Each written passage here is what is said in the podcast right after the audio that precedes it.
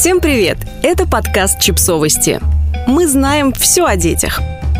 Как справиться с тодлером, который считает себя главным? Где-то между 18 месяцами и тремя годами ваш милый, послушный, славный и чудесный со всех сторон тодлер вдруг становится бабой-ягой. Он будет спорить обо всем. Какие варежки надеть, какую тележку в магазине взять, с какой горки кататься, куда пойти гулять.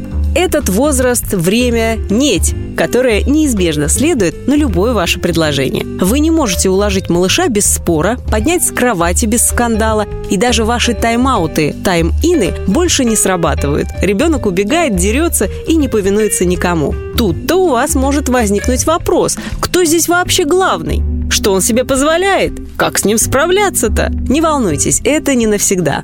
Портал Baby Gaga собрал советы для родителей, которые выбились из сил с упрямым тодлером. Почему дети считают себя главными? Если верить данным Today's Parent, дети сейчас стали более требовательными и доминантными. Они не стесняются заявлять о своих желаниях и отстаивать свою независимость. Родителей, конечно, радует, что они растят лидеров, а не ведомых. Но немного пугает тот факт, что главную роль ребенок пытается забрать и в семье. Многие не знают, как воспитывать упрямца, который не воспринимает родителей всерьез. Психолог Дебора Макнара рассказала Today's Parent, что 75% ее консультационной практики связана с тем, что она называет альфа-комплексом. Это ситуация, при которой нормальные отношения между родителем, опекуном и ребенком меняются на противоположные, и ребенок инстинктивно чувствует необходимость взять все под свой контроль. И речь при этом не идет о волевых от природы личностях, а о детях с более сложным характером. Подобная ситуация возникает из-за того, что современное воспитание очень демократично и ставит во главу угла чувства детей. Мы хотим укрепить самостоятельность и научить ребенка уважению к личным границам. И в какой-то момент момент он решает, что может нами командовать. Как управлять своим властным ребенком? Пришло время вернуть себе контроль над ситуацией. Борьба за власть утомляет и вас, и ребенка. Вот что можно сделать. Выберите, что для вас важно, и держитесь этого. Подумайте, какие привычки и действия ребенка вы не потерпите, а что вас совершенно не беспокоит.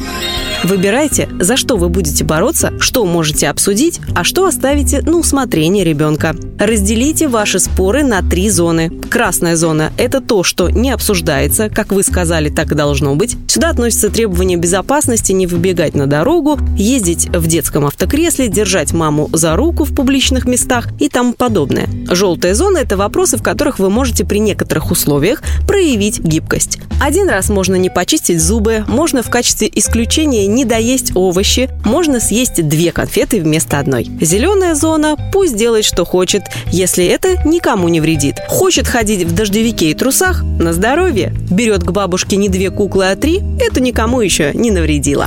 Будьте родителем, а не другом. Не стесняйтесь руководить ребенком. Детям нужны правила, регламенты и сильное лидерство. Вы еще успеете с ним подружиться, а сейчас будьте для них надежной опорой и мудрым руководителем. Найдите своего внутреннего вожака. Когда ребенок знает, кто тут главный, это дает ему ощущение безопасности, заботы и уверенности в завтрашнем дне. Выработайте свои домашние правила и придерживайтесь их. В случае трудного поведения держите в узде свои эмоции. Не кричите и не плачьте. В этом случае ребенок может решить, что вы не контролируете ситуацию. Убедитесь, что ребенку ясны правила и следите за их исполнением. Нарушение правил должно иметь последствия, понятные и неотвратимые. Не угрожайте попусту, иначе дети решат, что вы способны лишь сотрясать воздух. Поздравляем! Вы восстановили порядок и мир в вашем доме. Теперь он продлится ровно до подросткового возраста ребенка. Тогда наступит второй период «неть», но это совсем другая история. Подписывайтесь на подкаст, ставьте лайки и оставляйте комментарии. Ссылки на источники в описании к подкасту. До встречи!